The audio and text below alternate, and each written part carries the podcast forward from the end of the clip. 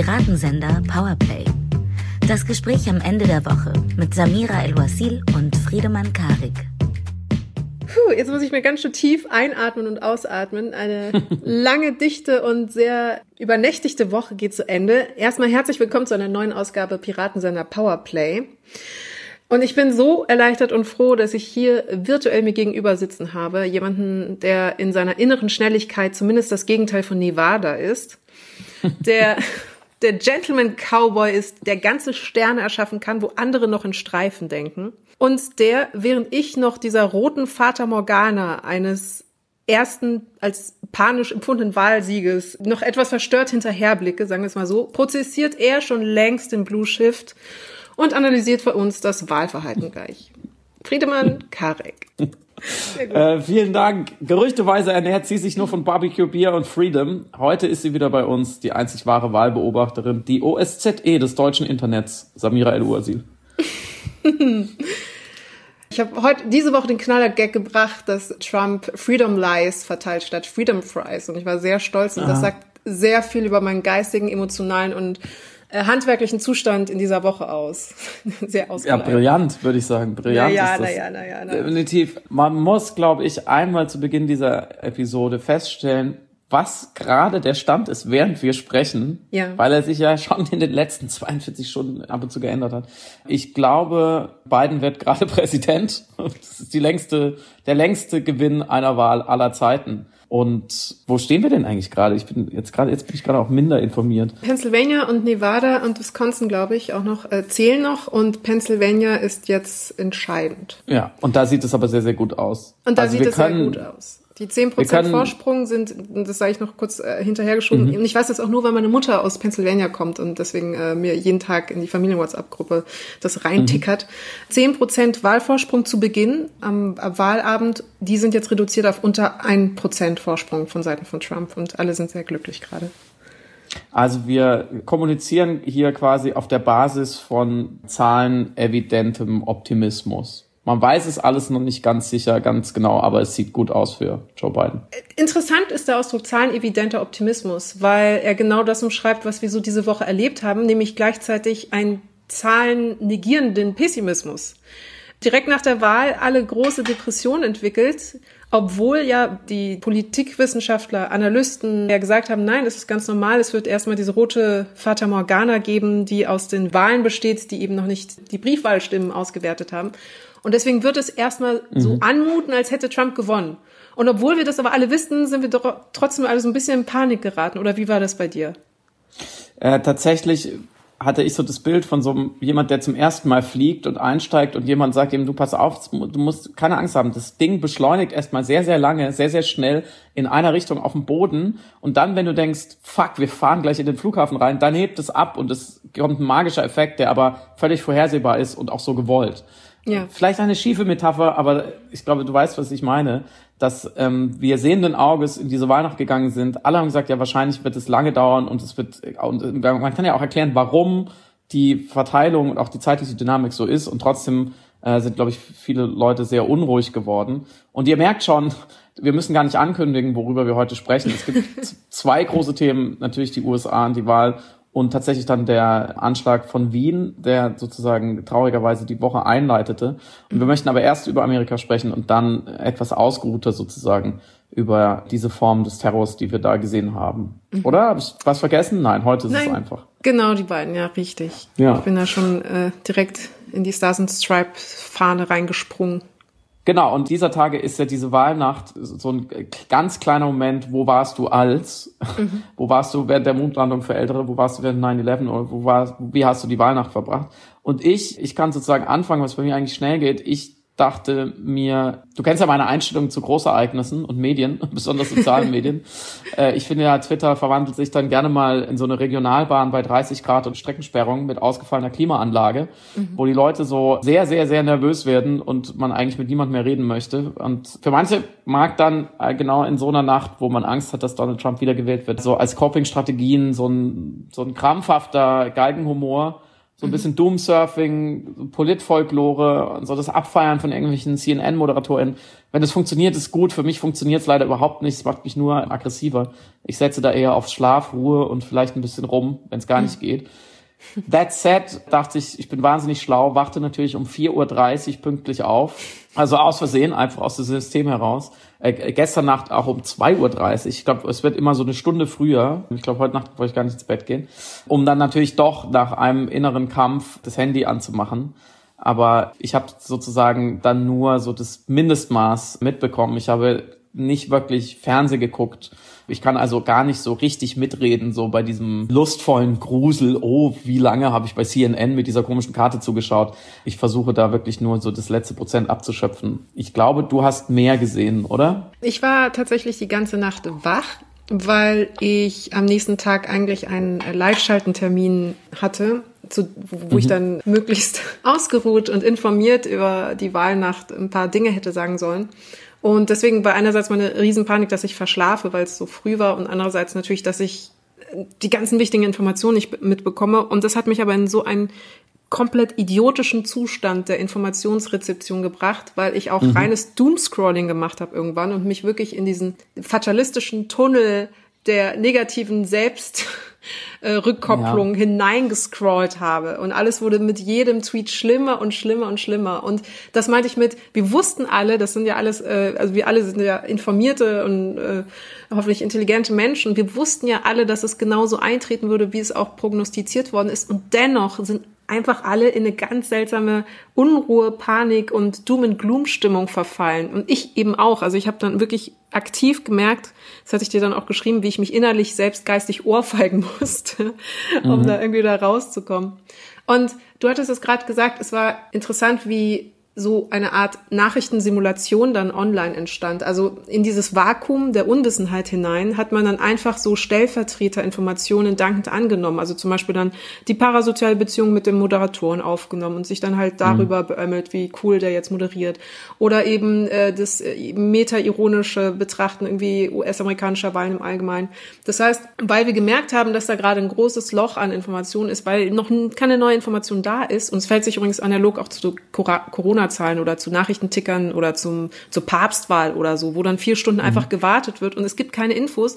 Es werden dann einfach komplett Schrottinfos und Nachrichtensimulationen kreiert, künstlich von uns, von den Nutzern, aber auch von den Medien oder von den ähm, Nachrichtenanbietern mit denen wir uns dann die ganze Zeit, die ganze Nacht beschäftigen, wie so ein Kind, mhm. das so ein Spielzeug in die Hand gedrückt bekommt, damit es halt nicht quengelig ist, aber noch auf das eigentliche Geschenk halt warten muss. Deswegen war es eigentlich eine sehr weise Entscheidung, da ein bisschen Schlaf zu finden. Und ich habe dann auch irgendwann, glaube ich, tagsüber, als dann einfach klar war, dass nichts klar sein wird, die nächsten Stunden und Tage, ähm, auch beschlossen, dann Twitter aktiv auszumachen, weil es einfach, es, es ist ja einfach nur Fast Food für den Kopf.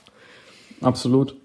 Ja, es ist wie auf einer sehr, sehr langen Autofahrt dann doch die ganze Zeit aus der Tankstelle irgendwelche Nicknacks und Gummibärchen zu futtern. Ja, obwohl ja, man ja. weiß, man, es, es, es wird einem nur schlecht davon, es macht nicht wirklich satt. Man kommt deswegen nicht schneller an. Das Wetter wird nicht besser. Es hilft nichts. Ich glaube, eine Sache, an der sich bis jetzt noch viele Menschen abarbeiten und die wir in Deutschland immer nicht so richtig fassen können oder wo wir uns sozusagen wünschten, das war echtes Wunschdenken, dass wir uns nicht nochmal mit dieser Frage befassen werden müssen, mhm. die aber natürlich sofort nach den ersten Hochrechnungen wieder sehr virulent war. Die Frage, wieso wählen diesen Menschen noch grob geschätzt 70 Millionen AmerikanerInnen, mhm. ähm, also knapp die Hälfte der Leute, die zur Wahl gehen und mehr, in absoluten Zahlen gesehen, mehr Menschen als vor vier Jahren, wo mhm. wir schon natürlich fassungslos waren auf eine Art. Und jetzt vier Jahre später wissen wir, die Antwort auf die Frage findet man nicht bei den Russen und findet man auch nicht bei Cambridge Analytica. Mhm. Ähm, der, der sozusagen der geistigen Schwesterfirma äh, von Augustus, Augustus Intelligence. Intelligence. Sie war lange nicht mehr da. Also es, äh, wir können da keine sinistren Mythen spinnen. Es waren keine Evil Geniuses, die ihn 2016 an die an die Macht gebracht haben. Zumindest nicht alleine. Und vier Jahre später dieses Ergebnis zu bestätigen und zu verbessern von mhm. Trump in der Corona-Krise und so weiter und so fort. Nach allem, was er sich geleistet hat, in Anführungszeichen das schreit natürlich nach einer neuerlichen Erklärung. Und da war es schon nochmal interessant, dass man so ein paar Sachen von vor vier Jahren wieder rausgeholt hat. Mhm. Eben im Vergleich zu fragen, was hat sich geändert, wie konnte er an Stimmen zulegen. Ich, es gab ein Fundstück auf Twitter, wo ich Twitter dann wieder dankbar war, dass es halt doch immer wieder die Nuggets nach oben spült, nämlich ein Video von einem, von einer Sequenz, vielleicht eine Minute, anderthalb, aus einer Debate zwischen ihm und Hillary Clinton aus dem mhm. Jahr 2016, kurz vor der Wahl wo er gefragt wird, ob er das Wahlergebnis akzeptieren wird, wenn er nicht gewählt werden wird. Mhm. Und er sagte, sehen wir dann mal und er hält die Spannung aufrecht. Also er benutzt den Begriff der Suspense mhm. und lässt sich dazu keine Aussage hinreißen. Und das wurde natürlich verbreitet mit dem Hintergrund, dass man gesagt hat, hier, schon 2016 hat er angekündigt, was er jetzt tut, nämlich ein negatives Wahlergebnis nicht zu akzeptieren und ähm, mit faulen Tricks zu spielen. Und Hillary im, dagegen äh, sagt damals auch schon, nagelt ihn fest und grätscht da rein auf seine uneindeutige Aussage und sagt eben und erklärt nochmal ganz kurz an mehreren Beispielen, auch aus den Caucasus und aus verschiedenen Gelegenheiten vorher, wo er auch als Geschäftsmann unter Druck war, als er einen Emmy nicht gewonnen hat im dritten Jahr hintereinander für seine Show, The Apprentice und so. Und da sagt sie, seht ihr, immer wenn etwas für Donald, und sie nennt ihn beim Vornamen, wenn etwas für Donald nicht richtig läuft, nicht für ihn läuft, dann behauptet er, das System wäre rigged, also mhm. manipuliert, gegen ihn manipuliert, da würde getrickst werden. Und sie erklärt das sachlich sehr gut und er hat aber die Lache auf seiner Seite, weil er sagt, naja, ich hätte diesen dritten Emmy aber gewinnen sollen. Und sogar mhm. der Moderator des Publikum lacht. Und gerade weil das jetzt nochmal ausgekramt wurde, dieser Ausschnitt, fand ich sehr interessant, weil er da nicht nur seine Strategie für vier Jahre später schon ankündigt mhm. und nicht nur von der Gegenseite sozusagen schon äh, dekodiert wird und entlarvt wird und auf eine Art auch moralisch bloßgestellt wird, sondern weil darin schon alles angelegt ist, was auch jetzt wieder unter anderem den Wahlerfolg für ihn beschert hat oder sozusagen eine, eine irgendwo doch gefühlte Wahlniederlage für die Demokraten, sagen wir mal, nicht und für Joe Biden, sondern die ganze Partei, die es wieder nicht geschafft hat, aus der moralischen haushohen Überlegenheit und, und seiner schlechten Performance auf allen Dimensionen den Erdrutsch zu performen, den man erwartet hat. Mhm. Und zwar sieht man da nochmal eindeutig ganz klar so seine, sein Evil Wit also auch seine Schlagfertigkeit und sein Humor, mit dem er seine ostentative Autonomie erklärt, mhm. dass er sagt, ich stehe sogar über den demokratischen Gepflogenheiten und dem Recht und allen Regeln des Anstandes, weil ich bin nicht bereit, jetzt zu sagen, dass ich eine Wahlniederlage hinnehmen werde. Genau das Gleiche, was er vier Jahre später auch gemacht hat. Und andererseits, dass dann das beharrliche Appellieren von Hillary Clinton in der Situation an Regeln, Normen, Moral, Anstand und natürlich demokratische Werte überhaupt nicht greift. Es greift in diesem Moment nicht und es hat jetzt nicht gegriffen, weil dass er von Anfang an offen gelassen hat, ob er diese Wahl akzeptiert, also 2020, dass er mit allen miesen Tricks gespielt hat, dass die GOP, die Republikaner an ganz, ganz vielen Stellen mit angeblich 50.000 juristischen Fachkräften versucht, diese Wahl in ihrem Sinne zu beeinflussen, dass also the system is rigged, wenn überhaupt genau andersrum stimmt, was wieder ein protofaschistisches Moment ist, mhm. dass er versucht, die Wahrheit nicht nur zu verwirren, sondern umzudrehen für seine Zwecke und das, was er tut, den anderen zu unterstellen. All das scheint ihn nicht wirklich Stimmen gekostet zu haben. Das heißt, er stand wieder da, so wie damals in diesem Video, auch heute als eine Art Rebell, der sich vom System nicht einhegen lässt, der auch noch großspurig ist, der eine große Klappe hat. Und andererseits, damals wie heute, stand die Gegenseite da als moralisierender Zeigefinger. Hillary Clinton in diesem Video erhebt wirklich körperlich den Zeigefinger und erklärt dem Publikum, also uns, seinen Charakter, warum wir uns Sorgen machen sollten darüber. Mhm. Ähm, und das ist eine, glaube ich, eine Haltung, die bei ganz vielen AmerikanerInnen eine Reaktanz hervorruft, damals wie heute, weil sie als Hyperindividualisten diese Belehrung mhm. aufgrund eines kollektiven Wertes wie, ja, man sollte aber in einer Demokratie so und so, ganz ablehnend finden und vor allem auch sie benutzt das Wort troubling. Also es sollte euch sozusagen Sorgen machen. Es sollte euch stören in eurem gewohnten Ablauf, in eurem Streben nach höheren, in eurem Rex to Riches, in eurer Deep Story, die ihr verfolgt, sollte euch seine Haltung stören. Also das, wenn das nicht sozusagen bevormundend, belehrend ist auf einer moralischen Ebene, dann ist es nichts. Und das natürlich dagegen, sagen wir mal, Leute, die dem Kollektiv und einer kollektivistischen Moral immer skeptisch gegenüberstehen, mhm. die eher äh, Selbstverherrlicher sind als Selbstreflektierer und die vor allem nicht zuletzt, ich würde sie mal Matrimonialsexisten sind, also Leute, die die Rolle der Frau ganz klar mütterlich, ehelich sehen, ganz klar pragmatisch und zurückstehen, dass die damals darauf nicht gut angesprochen haben und sich heute auch nicht davon haben abbringen lassen, den Menschen zu wählen, ist dahingehend dann schon wieder nicht so richtig überraschend. Er ist auch in dieser Rolle als demokratischer Foul-Play-Spieler der ehrenlose Held eines kollektiven Es dieser Gesellschaft, der Politik für die eher niederen Instinkte macht, mhm. der sich über, auch in diesem Punkt, über alle Regeln hinwegsetzt für eine gewisse Agenda, die leider, und da sprechen wir bestimmt nachher auch noch mehr drüber, leider sehr vielen AmerikanerInnen eben ganz gut reinläuft. Mhm. Oder wie, wie siehst du es? Ist da seine Performance wieder überbewertet? Oder glaubst du, dass da was drin steckt? Genau, wir werden gleich noch darüber sprechen, dass er ja bei der lateinamerikanischen Bevölkerungsschicht äh, in Florida zum Beispiel ja eben 12 Punkt, Prozentpunkte plus gemacht hat. Also mhm. auch da sehr erfolgreich war. Und das als kleine Pinnnadel in eine Notiz, auf die wir gleich zurückkehren werden.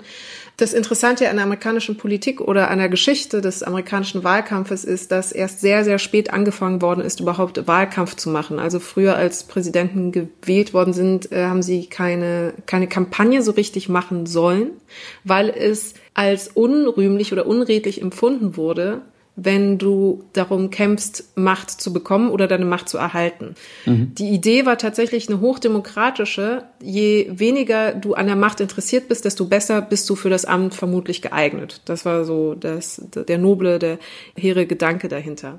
Mhm. Und das hat sich dann aufgrund verschiedener Entwicklungen, Medienentwicklungen, von massenmedialer Kommunikation, verschiedene Wahlkampfstrategien, die dann unterschiedlich erfolgreich waren, natürlich gewandelt. Und jetzt ist das Bild tatsächlich, und da habe ich einen Satz von einem französischen Fahrradfahrer noch im Ohr, der bei der Tour de France gedopt hatte, der gesagt hat, mhm. wenn du nicht dobst, willst du nicht wirklich gewinnen.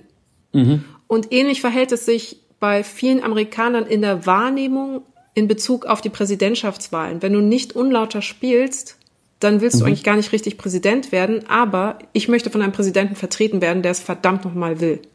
Mhm. Das heißt, wenn du wirklich gewinnen willst, dann hast du alle Mittel zu nutzen, selbst wenn es darum geht, die Regeln zu brechen, selbst wenn es darum geht, das ganze Monopoly-Spiel einmal vom Tisch zu fegen und zu sagen, ich habe gewonnen.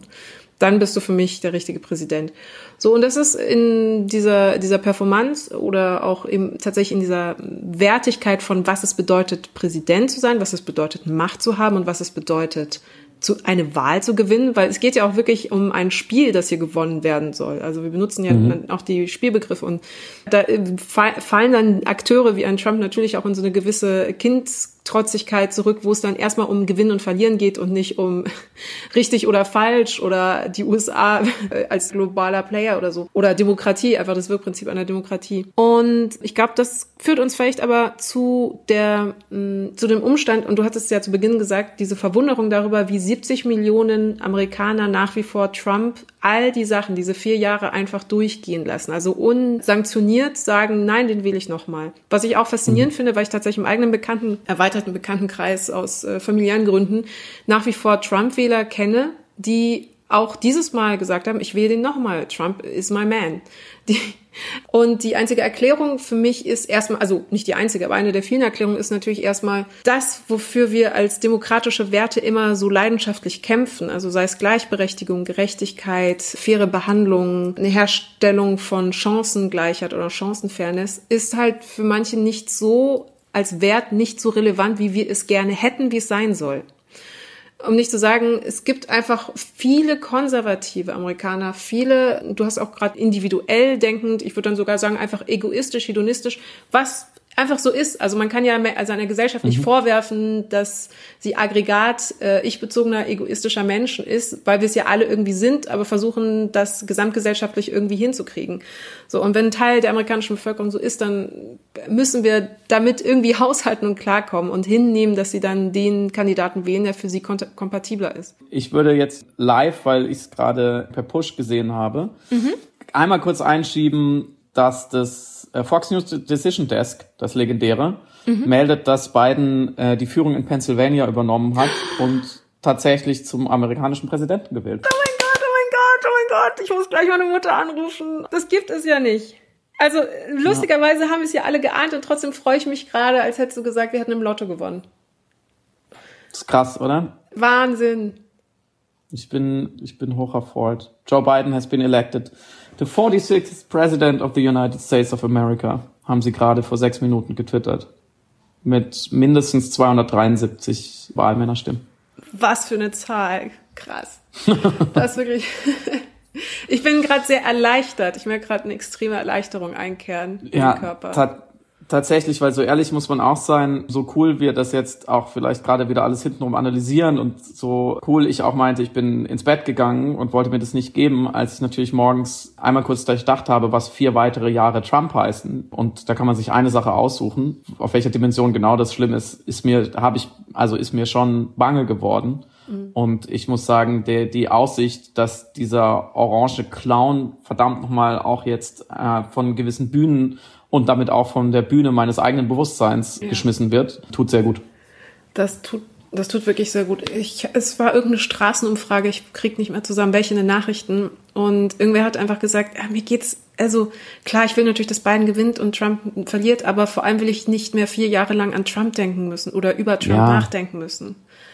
Ja, absolut. Ach. Und daran schließt auch ein wenig die Frage an, nehmen wir dieses Ergebnis jetzt mal als belastbar, was wir vielleicht kurz besprechen können, weil viele Leute große Angst haben vor den nächsten Wochen bis zur möglichen Inauguration im Januar von Joe Biden. Wie friedlich wird Trump diese Transition of Power wirklich angehen?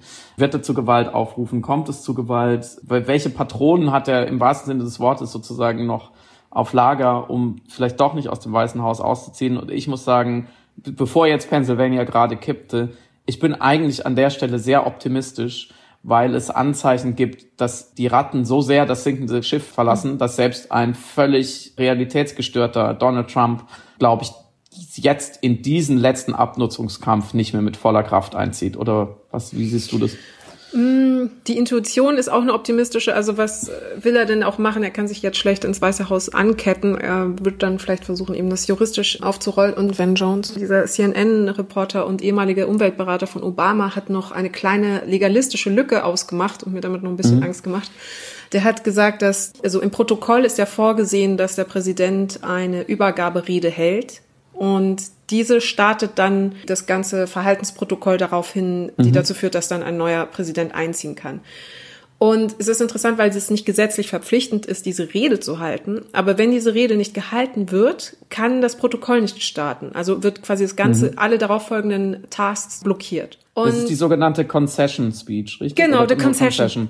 Genau. Ja, the concession, ja. Exakt, okay. genau. Ist mir gerade entfallen. Und Wayne meinte, dass rein theoretisch, wenn er um diese Gesetzeslücke weiß, könnte er einfach beschließen, diese Concession Speech nicht zu halten und dadurch einfach das ganze Verfahren auf blöd blockieren. Das, was ich fast wieder interessant fände, also weil es nicht illegal wäre, er wäre, also er ist nicht verpflichtet, diese Rede zu halten, es kann ihn keiner zwingen rein theoretisch. Das wäre tatsächlich so eine anarchistische Möglichkeit, die sogar zu einem Trump ja passen würde, aber ich hoffe mal einfach, dass er darüber nicht so viel Kenntnis hat oder nicht auf die Idee kommt, das zu machen. Ein zweiter Aspekt ist, was ich mir mhm. mehr vorstellen könnte, ist, dass es ein paar Unruhen geben wird von Hardcore-Trump-Fans, die in der Statistik, also wie soll ich sagen, in der gesamtgesellschaftlich oder in der gesamten amerikanischen Bevölkerung zahlentechnisch gar nicht so eindrucksvoll wären. Aber es gab, und das war jetzt eigentlich einfach nur eine Überleitung, weil ich diese soziologische Studie unterbringen wollte, weil ich die schon ja, sehr spannend fand, von Jack Goldstone, der ein sogenannten Political Stress Indicator entwickelt hat. Mhm. Und dieser Stressindikator einer Gesellschaft sagt, wie erstens korrodiert die Gesellschaft ist und zweitens, wie dünnhäutig sie ist. Also wie wenig es braucht, um dann aus einem kleinen Pulverfass eben eine Explosion einer Gesellschaft zu machen. Und er meinte, wir haben jetzt sehr, sehr viele Faktoren, die diesen Political Stress Indicator sehr hoch haben steigen lassen. Also sowohl eben Arbeitslosigkeit, dann die Pandemie, Racial Tension hat er noch genannt dann noch Trump als jemand, der die ganze Zeit mit so einem kleinen Streichholz neben diesem Pulverfass steht. Und wenn man die, diese ganzen Faktoren vergleicht auf einer historischen Länge betrachtet, dann mhm. meint er, die sind jetzt so ähnlich wie vor dem letzten äh, Civil War in den USA. Ist mhm. also dieser Indikator gleich hoch.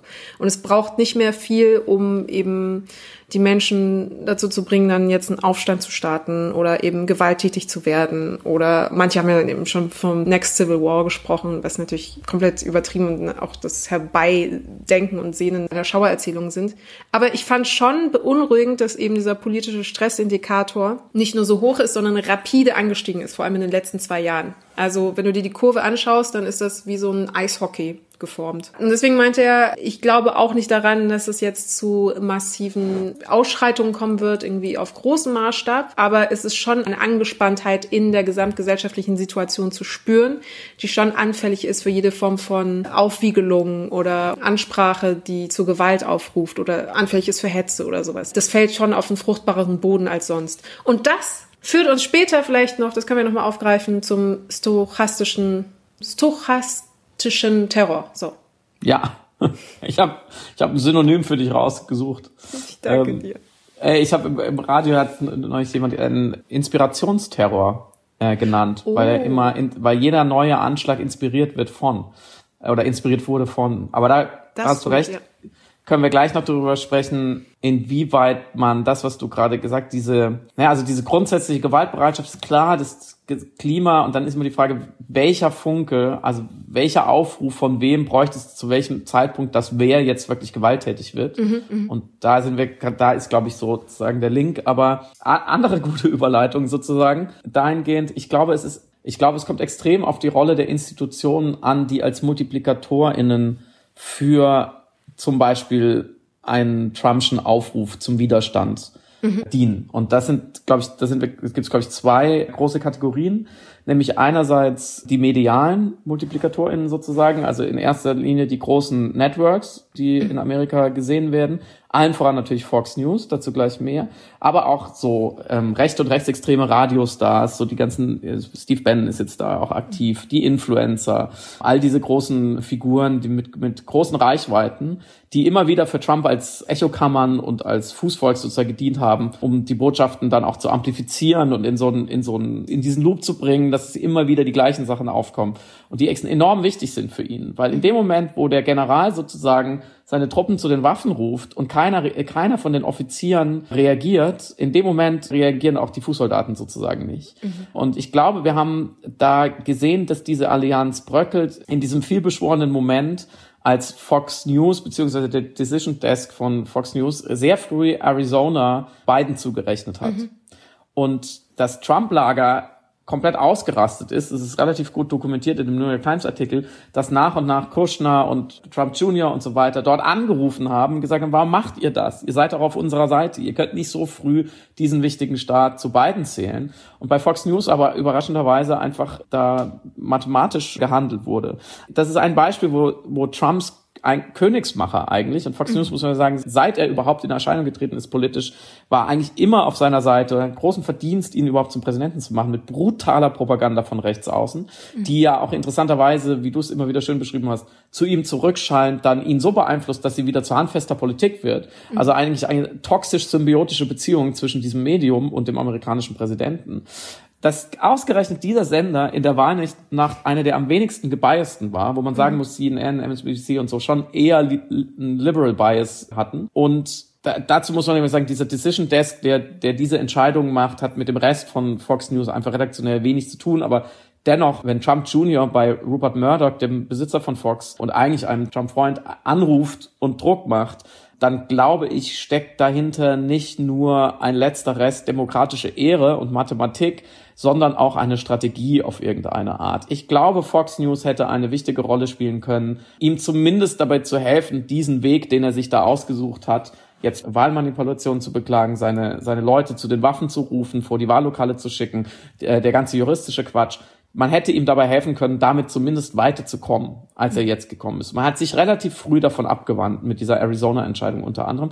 Und ich, meine These ist sozusagen, ich bin gespannt, was du dazu sagst, ist, dass vier Jahre mehr Trump mhm. für Fox News schlechter fürs Geschäft ist, fürs sozusagen Showgeschäft, Nachrichtengeschäft will man ja gar nicht sagen, und dass er vielleicht auch irgendwann ein bisschen zu mächtig geworden wäre, also dass der Golem sozusagen ein Eigenleben entwickelt hat und noch mehr hätte, und da ist dagegen vier Jahre jetzt auf beiden draufschlagen und 2022, wenn es erstmal wieder gewählt wird und 24 zu den Präsidentschaftswahlen wieder den nächsten neuen frischen Rechten zu pushen, für Murdoch und Fox viel mehr Sinn ergibt. Und andererseits, so viel zum Stichwort Opportunismus auch, dass die anderen Netzwerke, die jetzt aufgehört haben, seine Lügen einfach weiter zu verbreiten und als unfreiwillige MultiplikatorInnen zu dienen für seine toxische, seinen toxischen Quatsch, dass die jetzt wie CNN und so weiter da aus diesen Ansprachen von ihm rausgehen und seine Lügen direkt entlarven, ist ja auch nur insofern ein gewisser Opportunismus, dass man merkt, von ihm braucht man jetzt sozusagen keine keine Prokura mehr. Er mhm. ist ein fallender Bösewicht. Mhm. Man braucht keine Zugänge mehr, man muss sich, man muss sich seine Gunst nicht mehr erspielen. Und inso, insofern kann man jetzt auch endlich, endlich aufhören, selber als Multiplikator zu funktionieren. Und ich glaube, an der Stelle sieht man schon, dass wenn da einfach der Resonanzraum so wegbröckelt, auf beiden Seiten sozusagen des politischen Spektrums und gleichzeitig auch noch die, die republikanische Party ihm nicht direkt beispielt, sondern sich auch eher kritisch äußert, ich glaube, das sind alles Anzeichen, dass was auch immer in den nächsten Wochen passiert, dass es nicht, nicht eskaliert. Mhm.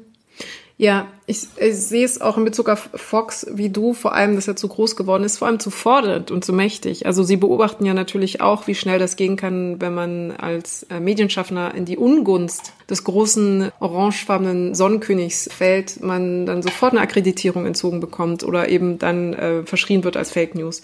Das heißt, sie haben sich da in so eine Art Stockholm-Syndrom ähnliche Situation gebracht, in der sie dann wirklich nur noch Hofberichterstatter sein durften und mhm. in die ganze Zeit ja auch validieren mussten, um weiter akzeptiert zu werden, sowohl von ihm als auch von seinen Anhängern. Dass du eine Blatt- oder Sendelinie bedienst, ist eine Sache, aber dass du zu 100 Prozent abhängig davon bist, was eine Staatsmacht sagt oder macht und dein Überleben, dein ökonomisches und auch vielleicht auch prestigeorientiertes oder politisches Überleben davon abhängt, leuchtet, glaube ich, sogar dann Fox-Redakteur oder Fox-Journalisten, lass es uns doch gerne auch mal freundlich so sagen, durchaus ein.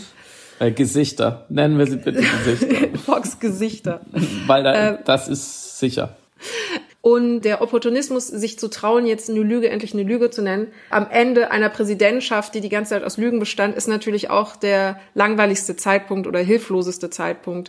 Es ist mhm. ja total süß, wenn dann MSNBC einfach nach 30 Sekunden die Rede ausmacht und sagt, wir schalten jetzt wieder zu irgendwelchen wichtigen Inhalten, weil die Lüge komplett erfunden oder erlogen ist. Aber diese Klarheit hätte man sich natürlich schon vor zwei Jahren gewünscht. Das ist, ja, das nimmt man jetzt noch so mit als Performance, als journalistische. Und vor allem, ich muss noch dazu sagen, da muss ich auch Stefan Niggemeier ja ein bisschen recht geben auf Twitter in Bezug auf CNN, dass alle sich so ein bisschen an ihrer eigenen Empörung in Bezug auf das, was Trump sagte, hochprofiliert haben, um sich da mhm. wirklich nochmal im letzten Moment wirklich sehr demonstriert und sehr inszeniert zu distanzieren von dem, was er da macht und sagt. Und diese Empörung, die hätte die amerikanische Bevölkerung schon viel, viel früher verdient und gebraucht, dass man wirklich derart angegriffen reagiert auf jemanden, der so massiv lügt und so demokratiefeindlich und ja protofaschistisch spricht. Dazu noch eine mittelsteile These zum drüber nachdenken. Ich würde mal sagen, dass eine große Mehrheit der Anhänger Trumps auch deswegen eher friedlich bleiben, weil sie ganz genau wissen, dass er lügt.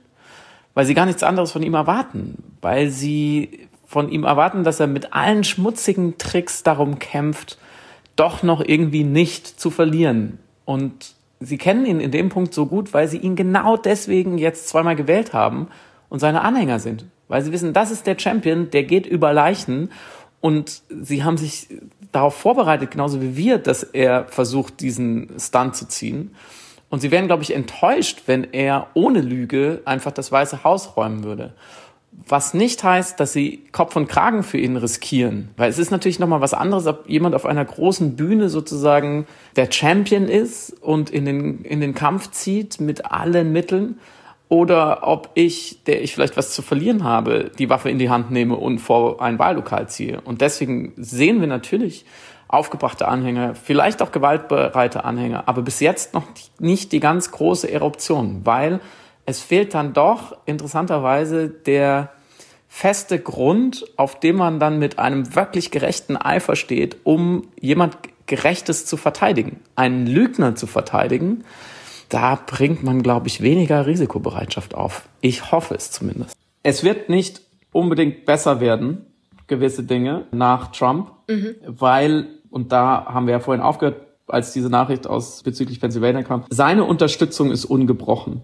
70 Millionen, das muss man sich nochmal klar machen. Selbst wenn Biden jetzt alle Staaten sozusagen noch für sich entscheiden kann und selbst wenn er dadurch ein historisch gutes Ergebnis erlangt, ändert es ja nichts daran, dass sehr, sehr viele Leute Trump gewählt haben und zwar, glaube ich, nicht nur aus Hass oder Ratlosigkeit, sondern mit gewissen Gründen. Und du hast vorhin schon angefangen, darauf abzustellen, gerade dieses Milieu der Latinos und Hispanics in Florida zum Beispiel, aber auch in anderen Staaten, die überraschend stark zu ihm tendiert haben. Mhm. Und ein Stichwort, was ich dahingehend interessant war, war das so, sogenannte White Voting, also mhm. der Versuch sozusagen, sich als migrantische Gruppe, als marginalisierte Gruppe, sich näher an die weiße Mehrheitsgesellschaft heranzuwählen, indem man gegen die eigenen Interessen ein Stück weit oder das wäre auch noch die Frage der Diskussion, ist es wirklich gegen die eigenen Interessen? Auf jeden Fall gegen die eigenen kulturellen Hintergründe den Rassisten wählt und nicht the lesser evil sozusagen. Mhm. Inwieweit glaubst du, dass das wirklich eine belastbare Erklärung dafür ist äh, sozusagen eine identitätspolitische Weiterentwicklung dessen, was wir früher in der Schule schon gelernt haben.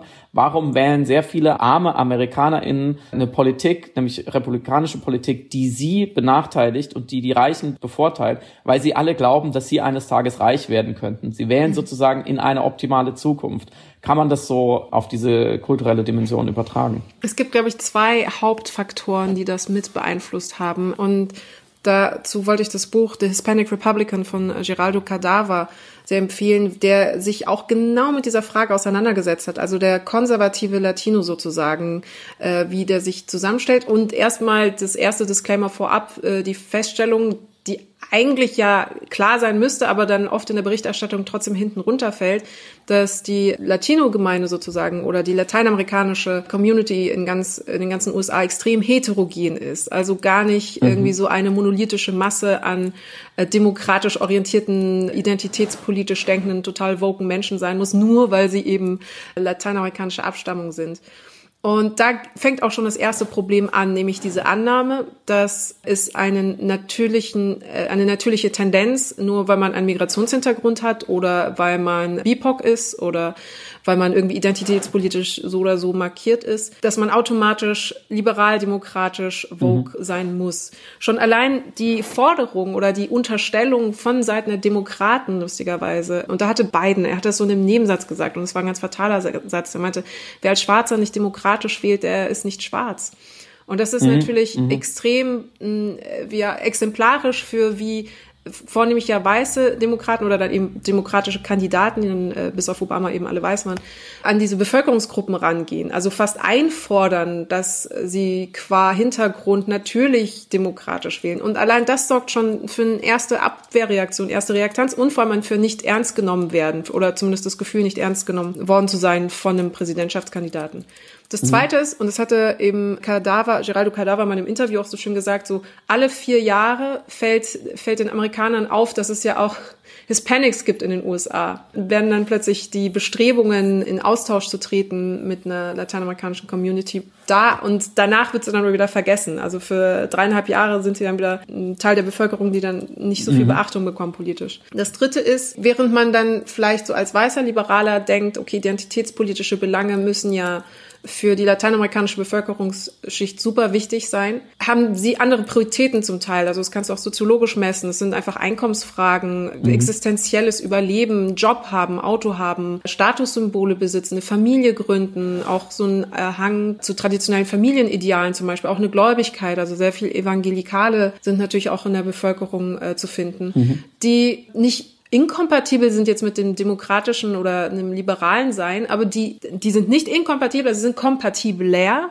mit den republikanischen Werten. So, und da fühlen sie sich dann mehr zu Hause, wenn für sie eben diese identitätspolitischen Marker nicht relevant sind. Und es führt mich zum letzten Punkt für diesen Block, und dann komme ich, muss ich noch ganz kurz zum Sozialismus ausreißen. Mhm. Identitätspolitik muss man auch, also in allen Bereichen, auch in Deutschland zum Beispiel, hat auch was Desintegratives. Max Czoleks Buch heißt ja nicht umsonst Desintegriert euch. Es geht ja darum, dass man mhm. Rückbezug zur eigenen, zum Beispiel eben Herkunftsidentität herstellt und die nicht versucht, in eine deutsche Mehrheitsgesellschaft zu assimilieren oder eben im amerikanischen Fall, dass identitätspolitisch argumentierende Gruppen den äh, Eingewanderten oder Menschen mit einem Heritage, mit einer Herkunft sagen, ihr dürft eure Herkunft nicht verleugnen, ihr müsst die mehr pflegen. Ihr müsst zum Beispiel eure Namen ändern oder ihr müsst mehr äh, eure Folklore pflegen oder ihr müsst natürlich eure Sprache beibehalten und nicht nur äh, Englisch lernen oder so. Und im Grunde genommen ist zusammengefasst die Forderung, desintegriert euch. Nun ist der amerikanische Traum aber für viele Eingewanderte, eben gerade besonders Hispanics, die dann aus vielleicht auch ehemalig äh, sozialistisch orientierten Ländern kommen oder die aus Kuba kommen. Also hat, äh, Trump hat zum Beispiel von Wählern mit kubanischer Abstammung in Florida 56 Prozent der Stimmen bekommen, was enorm viel ist gerade der Traum, eben Vollblut-Amerikaner zu werden. Und das ist das, was du gesagt hast, Byte Voting. Aber es ist nicht nur, es geht nicht nur, es ist nicht nur ein Racial Issue, sondern eine Art identitätspolitische Abgrenzung, die dahin geht, dass man sich nicht über die Herkunft definieren lassen will. Man will sich nicht mhm. von einem Demokraten sagen, dass das wichtig für dich zu sein hat, wenn man selber bestimmen möchte, dass man einfach ein dreidimensionaler Amerikaner ist. Punkt. So, und jetzt, mhm. ich hatte es schon angedeutet, Trump hat erfolgreichen Wahlkampf betrieben, der Biden als Sozialisten gezeichnet hat. Dass jeder, der für Biden stimmt, schlussendlich für Sozialismus, für einen neuen Sozialismus in den USA stimmen würde. Und das hat gerade Leute natürlich verstört oder traumatisiert, die aus kommunistischen Regimen kamen, in Kuba oder die aus Venezuela kamen oder aus Nicaragua. Und die kommen dann gerade aufgrund der Liber also ökonomischen Liberalität und des kapitalistischen mhm. Dispositivs in die USA oder ihre, die Generation davor und wollen dann alles nur nicht einen Sozialisten wählen, selbstverständlich. Und das war dann ein Fehler natürlich auf der Seite der Demokraten, dass sie da nicht geschafft haben, eben diesen Fehlwahlkampf von Seiten von Trump besser aufzubrechen oder besser konter aufzuklären und klarzumachen, dass Sozialismus eben nicht Sozialismus äh, im kubanischen Sinne meint. Und ja. das führt dann, dann zu so Paradoxien wie man erklärt dann einem amerikanisch-mexikanischen Truckfahrer, hey, du kriegst hier Gesundheitsversorgung. Wenn du Biden wählst, wird dafür gesorgt, dass deine Gesundheitsrechnungen bezahlt werden. Und er sagt aber, nein, aber ich will keinen Sozialismus. Ich will nicht, dass der Staat sich in meine Gesundheitsversorgung einmischt. Das ist dann die Dynamik. Also die muss man dann auch äh, hinnehmen und dann wählt er natürlich einen Trump. Ah, darf ich noch einen letzten Punkt unterbringen? Das, Auf gar keinen Fall. sorry.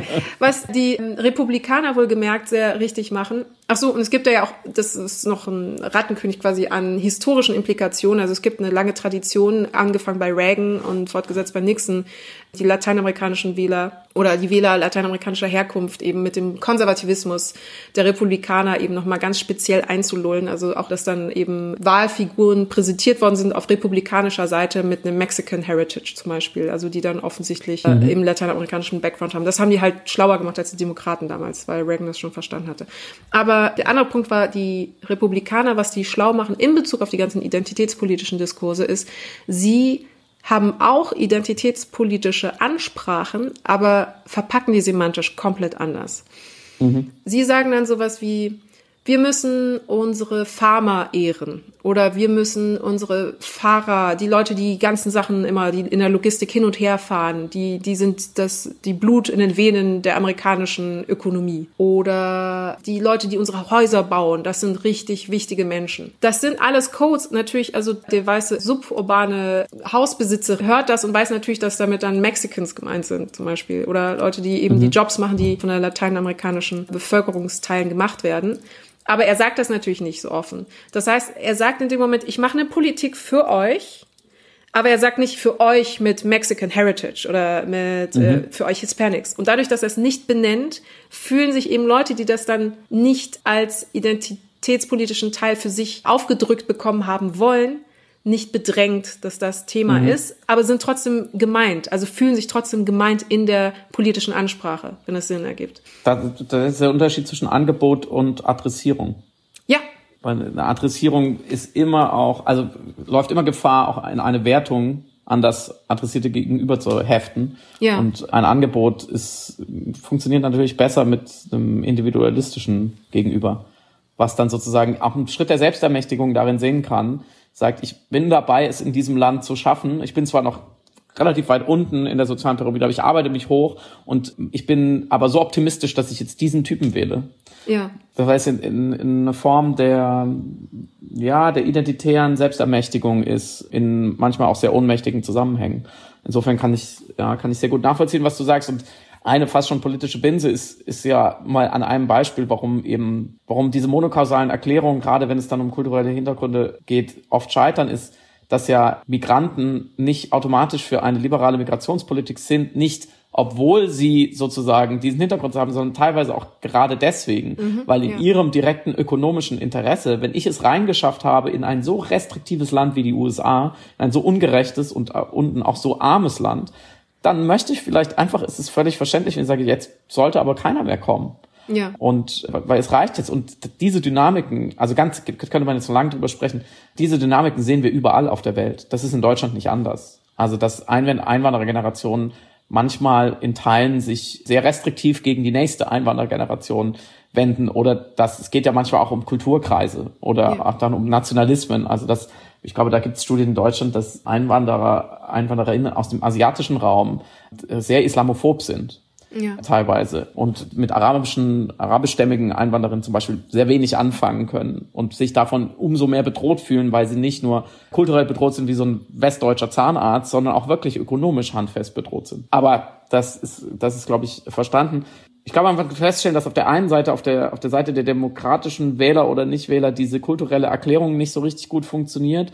Aber auf der anderen was die weiße Mehrheitsgesellschaft angeht oder sogar die White Supremacy, die wir auf der anderen Seite haben, die, die doch beinhart in weiten Teilen zu Trump hält, funktionieren kulturelle Erklärungsmuster, glaube ich, schon so ein bisschen mehr. Und ich glaube, einerseits das, was du gerade angesprochen hast, hinsichtlich Kommunikation, also wie kommuniziere ich gewisse identitätspolitische, dann vielleicht Angebote auf eine republikanische Art oder eine demokratische Art, ist da besser angesprochen wird. Aber ich glaube, eine grundsätzliche Dynamik kann man nicht überschätzen. Sie ist einfach wahnsinnig wichtig und das ist die Dynamik zwischen Wachstum und äh, Schrumpfen. Mhm. Nämlich sowohl demokratisch, demografisch als auch kulturell.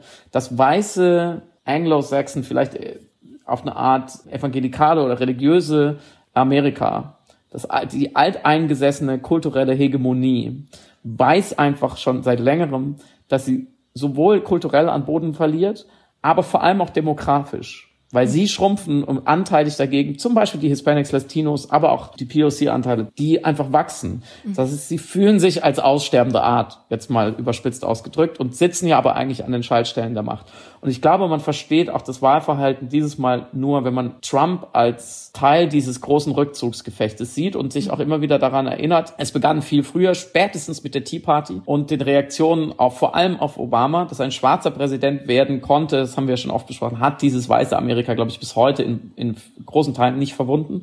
Und das hat zu einer Radikalisierung der Rechten geführt und auch Hillary, die sozusagen die Aussicht, dass dann so eine, eine kalte, rationale, pragmatische Frau äh, Präsident wird von den Demokraten, war, glaube ich, mindestens genauso schlimm für manche rechten Amerikaner, wie eben das Obama es geschafft hat. Mhm. Und die sie als Verkörperung von progressiver Politik sind einfach große Bedrohungen.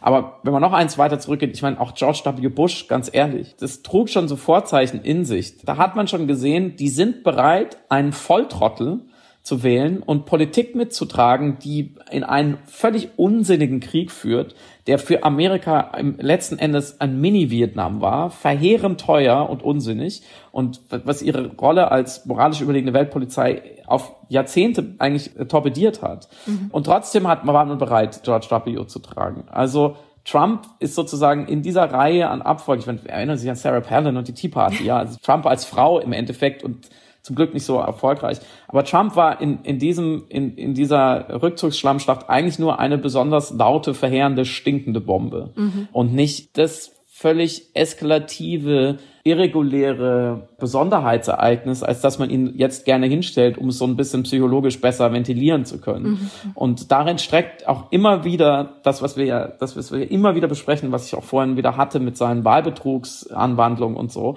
er wird nicht trotzdem gewählt, sondern genau deswegen. Mhm. Er ist ein nützliches Instrument auf ganz viele verschiedene Arten für sehr viele Menschen in Amerika, die einfach wollen, dass eine gewisse Politik besteht. Und dazu braucht man halt jemand, der dahin geht, wo es weh tut und wo es, wo es stinkt und schwitzt.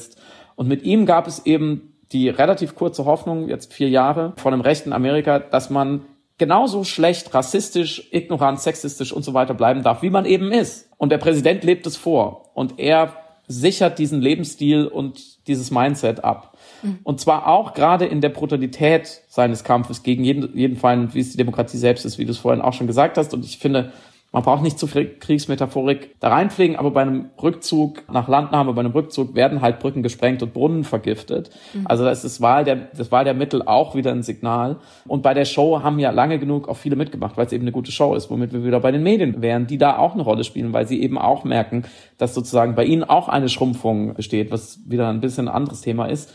Das Wichtige ist, glaube ich, auch für die Zukunft, auch wenn wir jetzt gerade erleichtert sind und auch wenn jetzt vielleicht eine friedliche Übergabe der Macht stattfindet und alles glimpflich ausgeht und Joe Biden ein, vielleicht sogar ein guter Präsident wird, es werden andere kommen. Mhm. Diese republikanische Partei ist bereit dazu, wirklich zur Not eine Vogelscheuche auszustopfen und ins Weiße Haus zu bringen, wenn es ihnen nur nutzt. Und so ist auch das rechte Amerika aufgestellt. Trumps Erzählungen, die Erzählungen, die hinter der Tea Party stecken, die Erzählungen, die jetzt wieder Wählerstimmen gebracht haben, unter anderem eben einfach auch ein extrem starker Rassismus, ist ja auch eigentlich nur eine Geschichte, die erzählt wird. Und wer sie erzählt, ist eigentlich sekundär. Und sie ist sehr, sehr stark. Insofern würde ich sagen, jetzt kann man, jetzt kann man sagen, jemand musste Donald T. verleumdet haben. Denn ohne dass er etwas Gutes getan hatte, wurde er eines Morgens abgewählt. Seine Geschichte ist vielleicht zu Ende, hoffentlich. Aber deswegen ist noch lange nichts gut, leider. Ja, der Trumpismus ist nicht weg tatsächlich, ich, äh, nur kurz, ich, ich mag dieses Wort genau deswegen nicht. Also mhm. es, es ist präzise, weil es so tut, als hätte er es erfunden und es wäre mit ihm weg. Und selbst wenn man sagt, der Trumpismus ist nicht weg, hat man trotzdem das Gefühl, ja, aber sein Champion ist gefällt und alles, was danach kommt, wird weniger schlimm sein. Mhm. Ich glaube, wenn wir Pech haben, sehen wir in vier Jahren etwas noch gefährlicheres. Ja, aber dann stellt sich ja auch Michelle Obama auf und dann wird alles gut.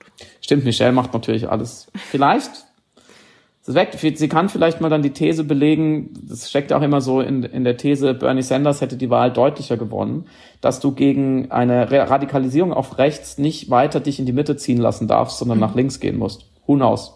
Keine Ahnung. Was denkst du? Mm, wir hören uns in vier Jahren diesbezüglich noch. Wir hatten es ja vorhin schon angekündigt und du hattest es eben gerade nochmal äh, erwähnt in Bezug auf Aufstieg und Fall eines Trumps, wie viel Einfluss da tatsächlich auch die Medienarbeit hatte oder beziehungsweise die journalistische und berichterstatterische Arbeit von Medienschaffenden. Und mhm. das wird auf jeden Fall unser Schnittpunkt in Bezug auf die Abbildung des Anschlages in Wien. Da haben wir, glaube ich, einiges noch zu sagen und zu mhm. besprechen. Aber erstmal da die Frage, hast du es da ähnlich gemacht wie bei der US-Wahl? Hast du Twitter gemieden oder bist du voll reingegangen in die Timeline, um auf dem Laufenden zu bleiben?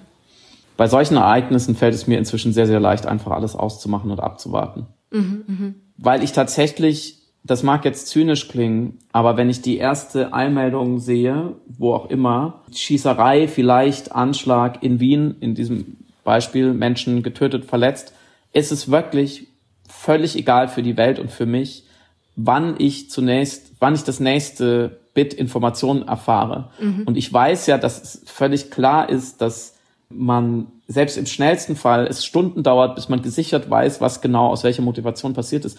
Und für diesen Zeitraum ist es völlig wurscht. War es ein Islamist, war es ein Rechtsextremer, war es ein sogenannter Amoklauf, war es ein Überfall, es ist völlig egal. Mhm. Menschen sind gestorben und sterben vielleicht noch. Es ist eine akute Situation und ich, ich finde das nicht besonders schwer, in dem Moment sich davon zurückzuziehen, von, von dem, ja, finde ich auch irgendwie narzisstischen Anspruch, dass ich jetzt, ich hier in meinem Zimmer will jetzt aber ganz genau wissen, was da los ist. Mhm. Und gleichzeitig, und damit sind wir, glaube ich, in dem Aspekt, der uns wichtig ist daran, weiß ich ja, dass ich auch schon, wenn ich nur nach neuen Informationen geifere mhm. und da so an der Newsnadel hänge, dass ich schon vielleicht noch nicht mich zum Komplizen des potenziellen Attentäters mache, aber zum willfährigen, zur willfährigen äh, Hebelmasse. Mhm. Weil er macht es genau damit Leute wie ich dann zu Hause sitzen und in einem vielleicht sehr traurigen Grusel, vielleicht auch in einem irgendwie wohligen Grusel, dass wieder was Krasses passiert,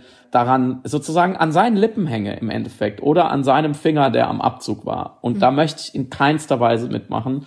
Und bis auf eine Ausnahme, der, ich glaube, inzwischen kann man mit Fug und Recht sagen, rechtsextreme Anschlag von München. Damals, da, da saß ich direkt an, weil ich in München war. Mhm. Und das war, weil es ja so eine Zeitphase gab, wo man nicht wusste, inwieweit man selbst Teil dieser Meldung ist. Mhm. Ansonsten ähm, schalte ich quasi komplett ab. Wie ist es bei dir? Ja, ich musste, ich hatte verschiedene Phasen und genau darum wollte ich es auch noch erweitern. Wenn da irgendeine Betroffenheit doch vorhanden ist, also nicht mal vielleicht unmittelbar, aber irgendwie kennt doch auch jeder, in den Bienen lebt, in zweiter oder dritter Instanz, erzeugt dann nochmal doch für mich eine, einen Wunsch, auf einem Laufenden zu bleiben. Und ich habe dann die Illusion, ich muss das jedes Mal dann auch aufs Neue lernen, dass man auf Twitter dann die unmittelbaren Informationen bekommt. Die Gefahr ist aber natürlich, dass man dann auch die falscheren Informationen bekommt. Und ich musste dann an ja. dem Abend, ich habe, als die Informationen eintraf und ich sie dann prozessiert hatte, habe ich zuerst versucht zu sichten, um mir einen Überblick zu verschaffen und dann auch selber begriffen, das führt wirklich zu nichts. Es hilft keinem, weder mir noch irgendjemandem anders in irgendeiner Form weiter, dass ich mich da jetzt hineintauchenderweise damit auseinandersetze. Und deswegen habe ich es dann wie du gemacht. Ich habe dann aktiv abends dann ausgemacht und dachte, ich warte jetzt einfach die recherchierten Informationen in Form von einfach Artikeln und Meldungen ab. Und du hast es richtig gesagt. Das Interessante ist, man entwickelt manchmal ja mediale Besessenheit ist vielleicht zu viel gesagt, aber natürlich, du nennst es Grusel, ist es, glaube ich, noch was anderes. Es ist so eine, eine ähm, Extremsituation, so empfundene Extremsituation oder Ausnahmesituation in, in ihrer Krassheit, die bedingt, dass man dann umso mehr Informationen haben möchte, um sie aushaltbarer mhm. zu machen. Und dadurch entsteht dann aber manchmal sowas auch fast manisches, dass man oder sehr ja neurotisches in der Auseinandersetzung mit mit mit dieser einzelnen Information, die ja erstmal noch gar keine ist, sondern nur so ein so ein Happen, so ein so ein, so ein Sachverhalt, eine Prämisse. Wir haben ja nicht mal eine, ja. eine Nachricht, sondern wir haben erstmal eine, eine Situation und eine Prämisse. So äh, verrückter oder Rechtsextremist oder Islamofaschist unterwegs und erschießt Menschen.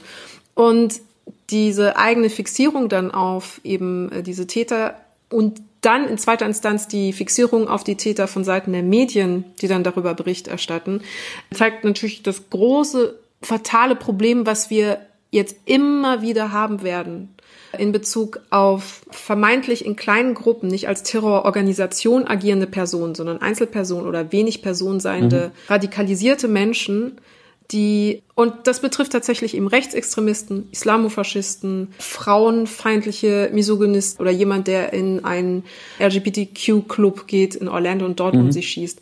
Das ist im Grunde bei allen dasselbe. Sie verüben diese Terroranschläge, um ja Aufmerksamkeit zu generieren, offline wie online, um natürlich sich zu inszenieren, ihren Hass zu inszenieren und die Art, wie wir dann damit umgehen und die Art, wie wir die Medienberichterstattung reflektieren und die Art, wie die Medienberichterstattung unsere Reaktion darauf wahrnimmt, also auch ökonomisch gesprochen, ne, ob, ob wir viel drauf klicken, wenig, ob wir es viel teilen oder nicht, arbeitet jetzt ganz aktiv daran mit, ob weitere Nachahmer akquiriert werden oder nicht. Also die Akquise neuer mhm. Täter mhm. erfolgt durch genau diese mediale Sichtbarkeit und diesen Bass, den wir alle gemeinschaftlich erzeugen. Mhm.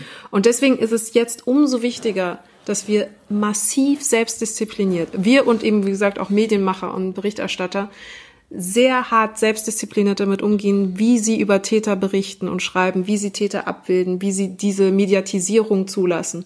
Und für mich wirklich der größte Fahner an dem Abend war, die österreichische Polizei twittert hundertmal, also wirklich etliche Tweets, wo sie immer wieder betonen und wiederholen, bitte die Videos nicht verbreiten, bitte nichts hochladen, bitte keine Fotos, keine Fehlinformationen, bitte nicht dazu beitragen, dass eine ohnehin gefährliche Situation noch gefährlicher wird.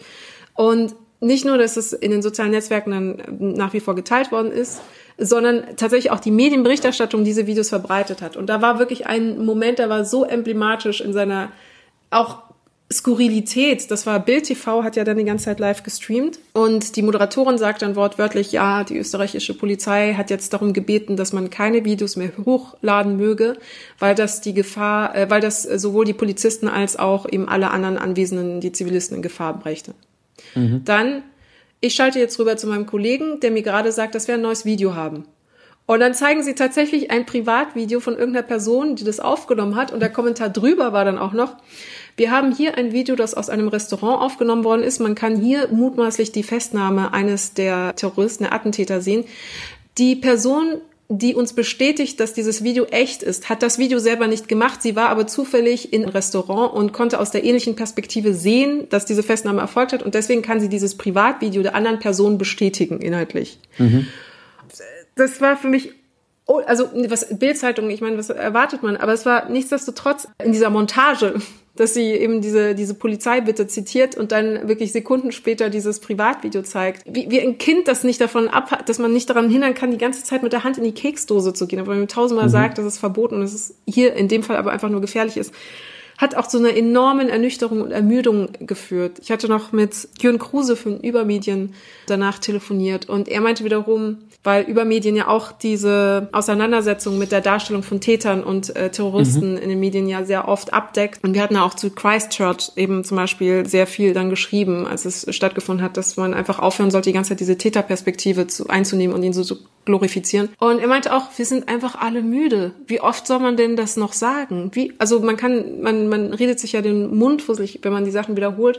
Und wir kamen ja zu der Erkenntnis, dass einfach alle willentlich das absichtlich nicht machen. Also aus ökonomischen Gründen sich dagegen entscheiden, verantwortungsbewusst und medienethisch zu handeln. Und warum das so fatal ist, sind ja im Grunde drei sozialempirische Probleme oder soziologische Probleme. Das eine ist, hast du ja auch gesagt, also es ähm, führt zu einer Glorifizierung oder wir werden dann zu Mittätern der Inszenierung und das führt dann erstens zu Nachahmern und zweitens eben zur Akquise neuer Leute, zu einer neuen Form von Radikalisierung. Zweitens, die Terroristen nutzen ja dann diese Konkurrenzangst von etablierten Medien gegenüber sozialen Netzwerken aus. Also es gibt ja dieses große Wettrennen mhm. immer zwischen den klassischen Medien und Twitter und Facebook. Und sie denken dann immer, sie müssten natürlich schneller sein, sie hätten die Deutungshoheit der, des Scoops, der einen Information, der Nachricht, der Meldung. Und deswegen bringen sie halt die Sachen eher raus, bevor es halt irgendwer auf Twitter macht. Und dieses nicht mhm. aushalten können, dass es natürlich viel wertiger ist für den Journalismus, eben die vernünftigen Sachen zu veröffentlichen und nicht einfach das erstbeste Twitter-Video, was in die Timeline gespielt wird. Das finde ich auch so verwunderlich. Also weil es wertet ja dann auch das journalistische Arbeiten ab, wenn man sagt, ich mhm. gehe jetzt in Konkurrenz mit einem Twitter-Nutzer und muss schneller sein als er. Mhm. Und das Dritte ist, es macht das dritte Problem ist diese Fixierung, also auf die schnelle Berichterstattung rund um die Täter und das möglich zeigen wollen von Videos, ist auch irgendwie, wie soll ich sagen, durch die serielle Verbreitung dieser Videos, wie dann zum Beispiel jemand erschossen, ermordet, bedrängt, verletzt wird, verlängert ja auch das Leid dann für die äh, betroffenen Personen in dem Moment. Nicht nur, dass du den Täter, das ärgert mich, nicht nur, dass du den Täter glorifizierst und dadurch seine Inszenierung verlängerst und dich zum Komplizen mhm. eben seiner Show machst, du verletzt je, mit jeder weiteren Verbreitung auch die Opfer ein weiteres Mal. Mhm.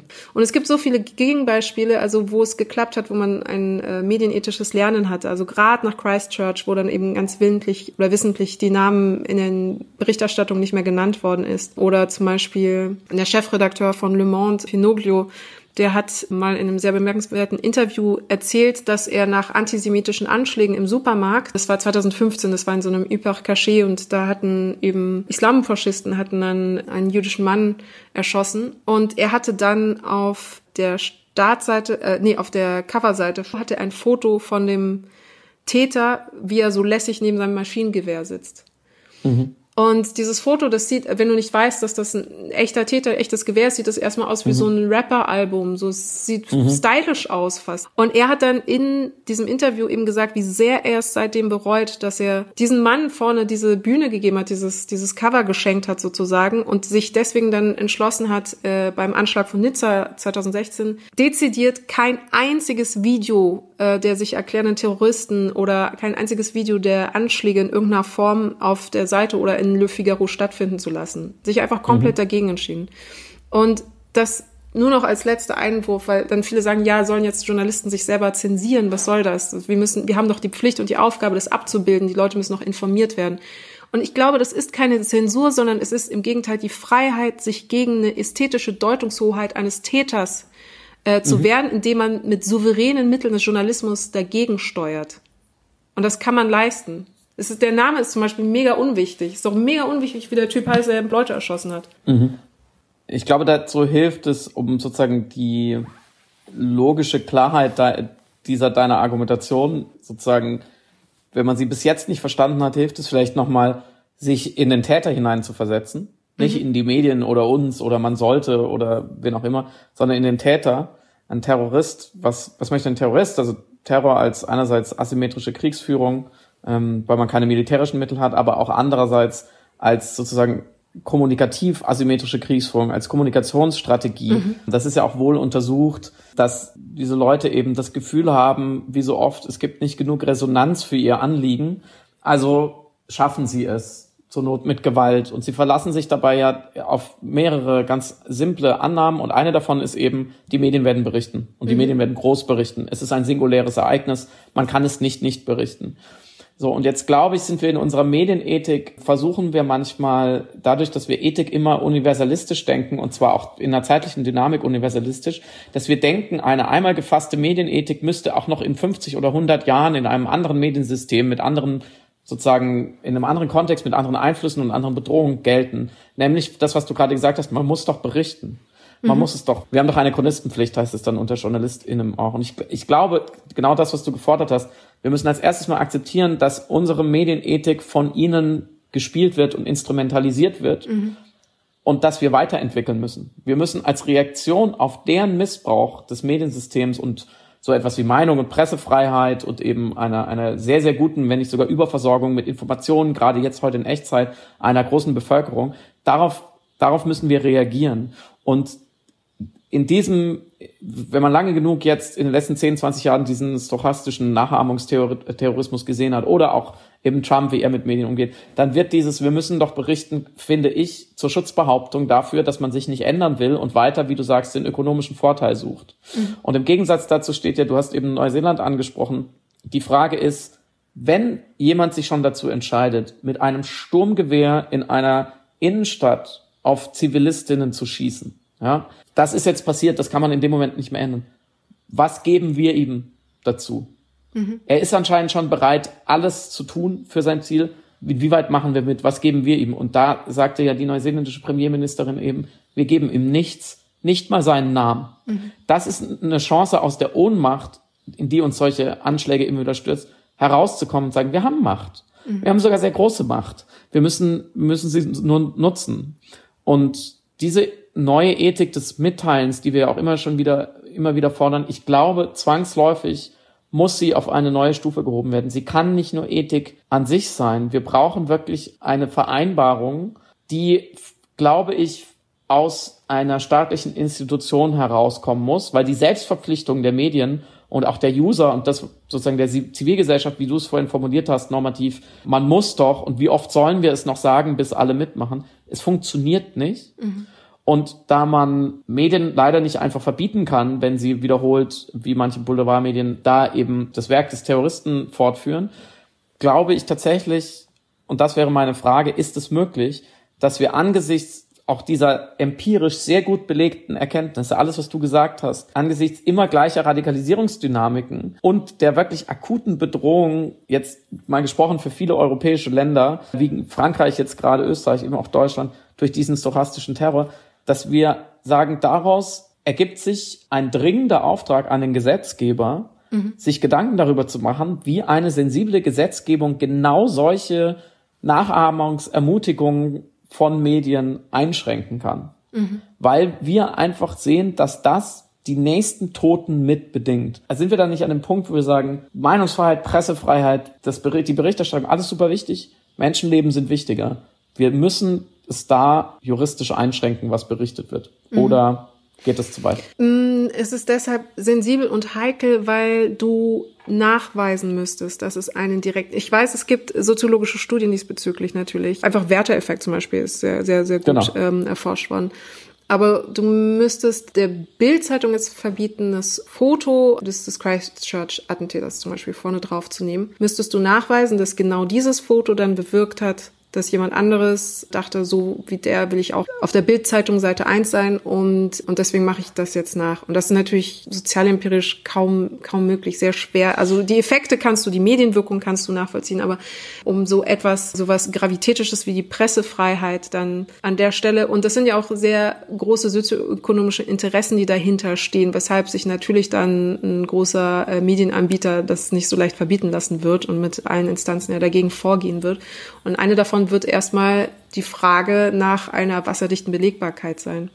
Das ist das. Ich, äh, wenn ich da kurz ja. zwei Nachfragen quasi stellen kann. Erstens gilt dieser sozioökonomische Vorteil noch, wenn es alle nicht mehr dürften, mhm. ne? weil dann kann man mhm. ja nicht durch Ruchlosigkeit sich wieder einen ökonomischen Vorteil verschaffen. Mhm. Und zweitens, also ich verstehe, was du sagst und dass es, dass es empirisch sehr, sehr schwer zu fassen, wenn nicht unmöglich ist.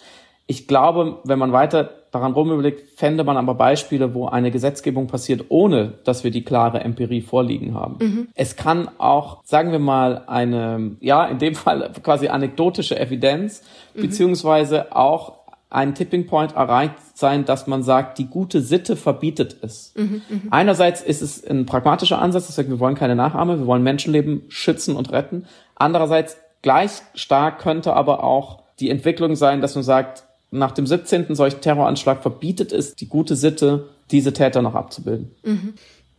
Gesetze werden ja nicht nur durch, über Zahlen Exakt, initiiert. exakt, absolut. Das wollte ich damit sagen. Ja, ja, du hast absolut recht. Warum ich äh, gerade so tief einatmen und noch eine Denkpause hatte, mhm. war, weil es natürlich aber trotzdem einfach der Vorwurf, ich sage nicht, dass es so ist, aber der Vorwurf, der mhm. dann geäußert werden könnte, beziehungsweise würde, ist, dass du die Pressefreiheit einschränken willst. Und dafür brauchst du mehr Argumente als nur die Sitte sozusagen, wenn das Sinn ergibt. Was absurd ist, weil es natürlich ironisch ist, weil du sagst ja nicht nur, es geht um die Sitte oder um die Ethik der Medien, um einen mhm. Anständigen Umgang mit der Abbildung der Realität auf der einen Seite und das Recht der Presse, wirklich alles abbilden zu können oder alles abbilden zu wollen, was abbildbar ist. Weil mhm. du ja am Ende der Gleichung sagst, ja, aber es geht halt um potenzielle Menschenleben. Vielleicht verhindert man eben durch das Nicht-Abbilden dann, dass ein Terroranschlag erfolgt und deswegen Menschen gerettet werden. Das ist aber halt im Ungefähren. Also ich muss wirklich drüber nachdenken weil ich für mich selber versuchen muss, gerade zu erklären, warum es eine notwendige Einschränkung der Pressefreiheit geben kann. Ich erkenne, dass sie notwendig ist, aber ich kann ja. sie außer über die Ethik und das Retten potenzieller Leben gerade nicht verrationalisiert argumentativ verteidigen. Das Einschränken der ich Pressefreiheit. Ge ich gebe dir ein spontanes Beispiel, von dem ich nicht weiß, ob es gut ist. ja. Mit dem Disclaimer nur diese Kombination aus Menschenleben retten, schützen. Also wir haben erhärtete Hinweise, dass es nutzen könnte, mhm. beziehungsweise andersrum die Praxis, jetzige Praxis schadet und zweitens die, die, die, die gute Sitze, so ein, ein, ein gefühltes Recht, mhm. Jugendschutz zum mhm. Beispiel. Du darfst keine nackten Menschen einfach so irgendwo reindrucken, wenn sie sexualisiert sind. Mhm. Außer du kennzeichnest es, dass es eine Jugendschutzdimension hat und dass Kinder und Jugendliche es vielleicht nicht einfach so anschauen könnten. Und du darfst schon gar keine nackten Kinder und Jugendlichen irgendwo reindrucken. Mhm. Warum?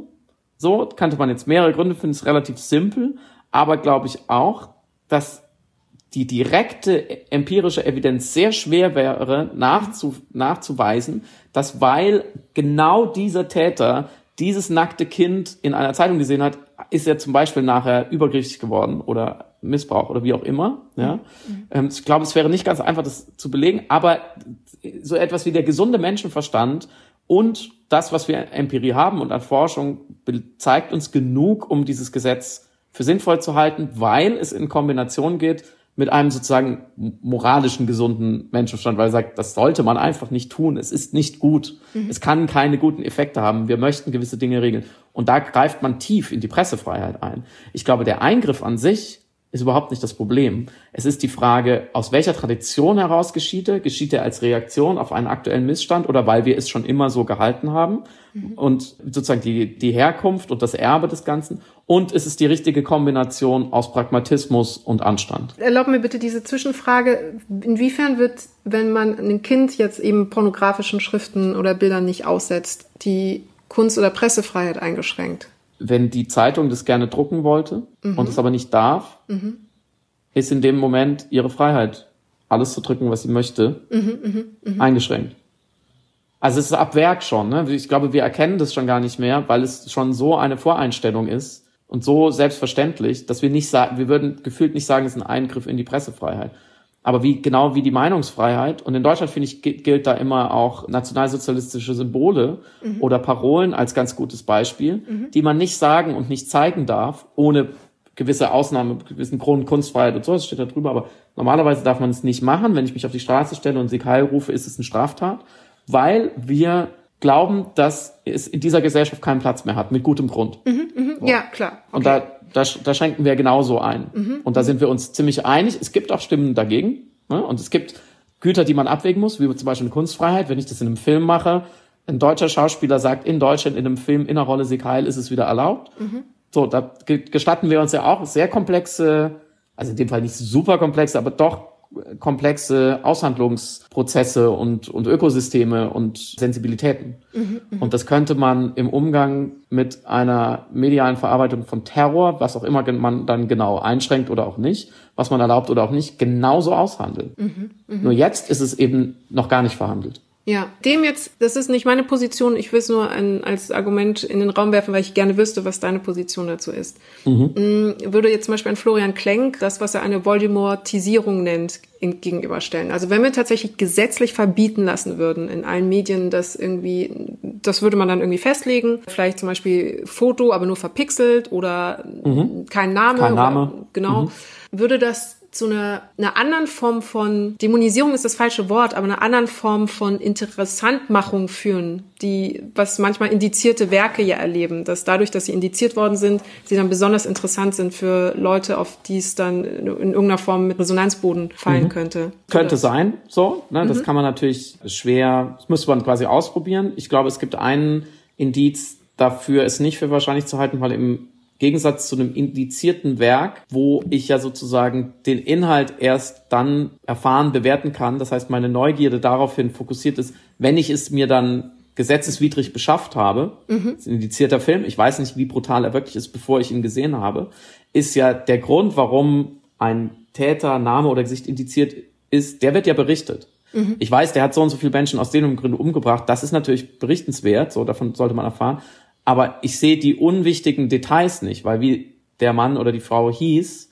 und sein Gesicht ist für die Bewertung dieses ganzen Vorfalls eben nicht wichtig. Mhm, mh. Im Gegensatz zu dem Inhalt von dem indizierten Film. Mhm. Das ist das Erste. Und das, das Zweite ist ja, wenn wir uns einig sind, es wäre besser, zum Beispiel Name und Gesicht nicht zu zeigen.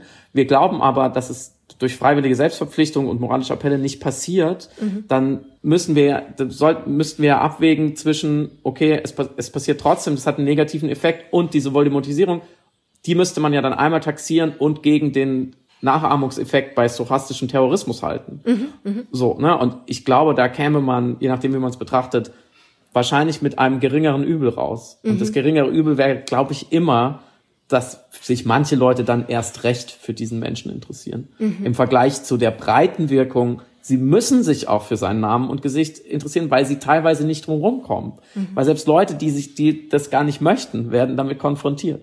I don't know, ich habe es auch nicht zu Ende gedacht. Nein, weißt ähm, du, ich das in dem in dem gefährlichen Halbwissen, wo ich mich hier bewege, ich möchte gar nicht mehr sagen. Nein, äh, zwei, zwei Sachen diesbezüglich. Es ist genau, es geht um die Abwägung von Rechten, Pflichten und Ethiken und Freiheiten. Und da wird es dann immer schwierig. Deswegen dann sofort alle in die Praktikabilität flüchten und sagen, ja, aber wenn ich das so mache, dann kann ich das und das nicht mehr machen. Und äh, bin ich auch, äh, wie man hört, nicht am Schwimmen, aber am Überlegen, am Austarieren. Ich wollte noch ganz kurz vielleicht für ja? äh, den stochastischen stochastischen Terrorismus. Da war er wieder.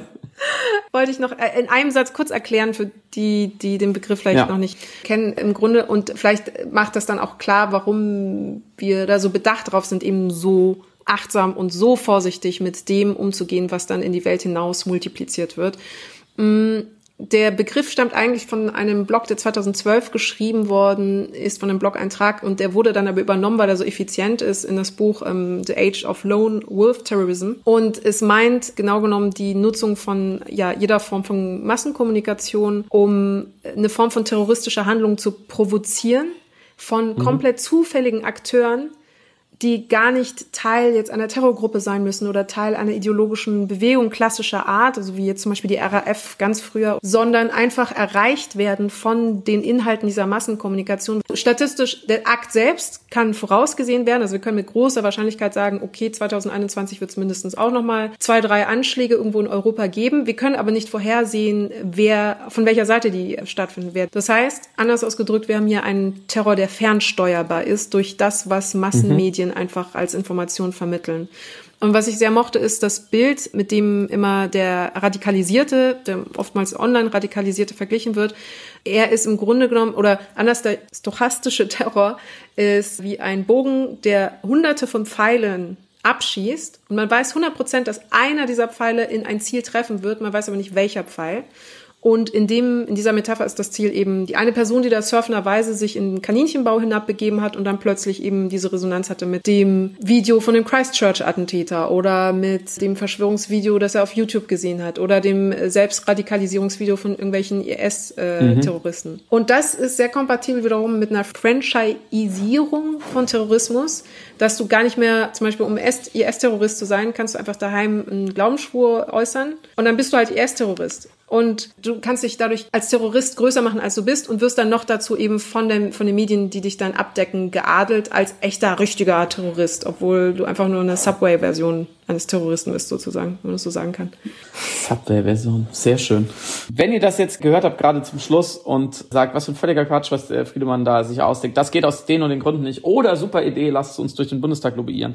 Oder ihr habt vorher schon Kommentare oder Gedanken dazu wir haben schon öfters gesagt, schreibt uns. Das ist auch total ernst gemeint. Ich wurde aber von einer Hörerin namens Lea, die in ihrem und im Namen ihrer Freundin Alices Namen uns mir schrieb, darauf hingewiesen, dass wir gar keine, wir haben ja keine Webseite ähm, und wir haben, wir haben auch kein Wahllokal und keine Partei und keinen Fernsehsender, wo man hinschreiben könnte. Haben wir, Samira, haben wir eine E-Mail-Adresse irgendwann mal eingerichtet, wo man hinschreiben kann, wenn man uns schreiben möchte? Ja, haben wir. Das Problem ist, was mir dann zu spät aufgefallen ist. du verkennst sie nicht mehr. Doch, ich, die, also es ist pp at midnightagency.de, Midnight Agency, einfach in mhm. einem Wort. Aber ich kann von dieser E-Mail-Adresse aus nicht antworten. Es ist also ah, ist eine einseitige blöd. Kommunikation. Das heißt auch an dieser Stelle Dank an all die Menschen, die uns an diese Adresse so einen äh, lieben Brief geschrieben haben, liebe Briefe haben zukommen lassen. Und es tut mir so leid, dass wir nicht geantwortet haben. Ich kann es technisch einfach von dieser Adresse nicht. Es ist einfach, es ist aber kein toter Briefkasten. Es ist nur ein asymmetrischer Briefkasten. Sehr gut. Also da könnt ihr hinschreiben, wenn ihr keine Antwort wollt. Beschimpfung dahin.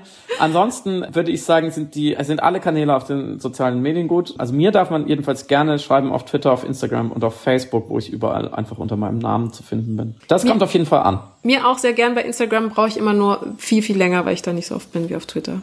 seht es mir nach. Sehr gut. Das ist vielleicht auch richtig so. Ansonsten würde ich sagen, raus mit diesem orangenen Wicht aus dem Weißen Haus, so schnell wie möglich. Ciao Trump. Gutes Gefühl am Ende der Folge, oder? Ein sehr gutes Gefühl und deswegen jetzt einfach noch so total peinliche Musikempfehlung. Ähm, ich habe es mit meiner Mutter gestern nochmal gehört. Die aller, allerbeste Version des National Anthems der USA ist die von Whitney Houston. Googelt bitte bei YouTube, geht auf YouTube und da Whitney Houston National Anthem. Und das ist die, also vom Arrangement her, einfach die beste Version. Super schön. Man hat sofort, man will sofort Präsident werden. Ich, ich glaube, du hast sowohl juristisch als auch moralisch grünes Licht von mir und von der Welt, vielleicht sogar acht Sekunden davon, jetzt hier reinzuschneiden äh, zur Feier des Tages. Ich glaube, die Rekontextualisierung haben wir geschaffen. Ich glaube, wir sind auf der sicheren Seite.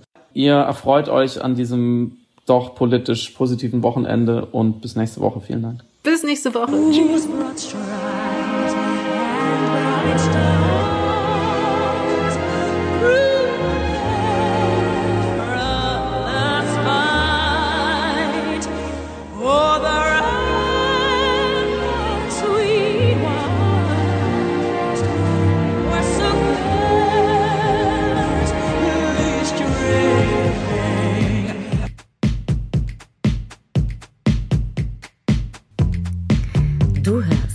Piratensender Powerplay. Das Gespräch am Ende der Woche mit Samira El-Wasil und Friedemann Karik. Piratensender Powerplay ist eine Produktion von Powerplay Productions in Kooperation mit Yin Yang, der unsichtbaren Yogamatte für den diskreten Yogi. Du willst Yin Yang zwei Wochen kostenlos testen? Abonniere diesen Podcast überall und gewinne gutes Karma.